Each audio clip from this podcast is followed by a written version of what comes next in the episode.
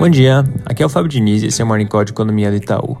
Começando pelos Estados Unidos, hoje tem discursos importantes no fronte de política monetária, com Williams, Briner, Waller e Evans falando a uma da tarde. A expectativa é que eles deixem a porta aberta para um aumento de 50 pontos base na taxa de juros no próximo encontro, que é uma sinalização que, inclusive, poderia vir ao eles dizerem que a magnitude desse aumento vai depender dos dados, que, na nossa visão, devem mostrar um quadro de inflação elevada e de desemprego baixo, que acaba corroborando esse aumento de 50 pontos. Na frente Rússia-Ucrânia, ontem foi um dia de tensões elevadas, inclusive com notícias de bombardeios na fronteira da Ucrânia, e voltando a aparecer comentários vindo dos Estados Unidos de chance muito grande de uma invasão por parte da Rússia.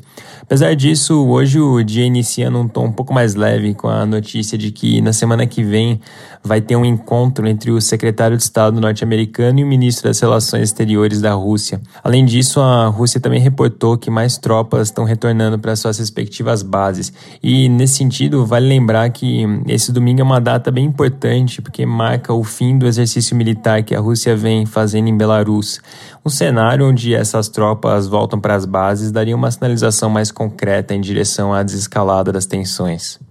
No Brasil, a semana vai caminhando para o final sem um avanço claro nas propostas de redução de preço de combustíveis que estão tramitando no Congresso.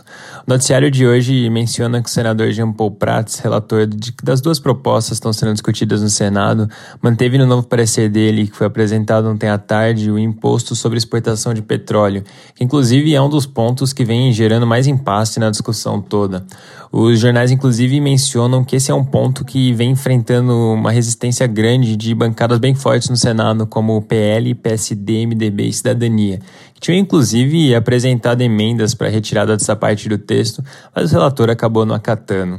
O projeto que muda as regras do ICMS sobre combustíveis também teve um novo parecer apresentado ontem e trouxe algumas mudanças grandes em relação ao texto anterior da Câmara dos Deputados. Esse novo texto propõe ter uma alíquota única de ICMS sobre combustíveis com cobrança fixa por litro, lembrando que hoje é um percentual sobre o preço, mas com essa adoção sendo opcional pelos estados e no texto da Câmara a adoção seria obrigatória. E esse parece ser um ponto importante para o presidente da casa, Arthur Lira, que inclusive já se manifestou contra essa nova proposta. Considerando toda essa repercussão negativa dos novos textos, é provável que semana que vem o relator acabe apresentando novas versões. Como a gente tem mencionado, essa discussão tem um clima muito favorável para avançar, mas no momento é, tem alguns pontos bem importantes que ainda precisam ser pacificados para que isso de fato aconteça. É importante ficar de olho na evolução dessas negociações todas nos próximos dias. É isso por hoje, um bom dia e um bom final de semana.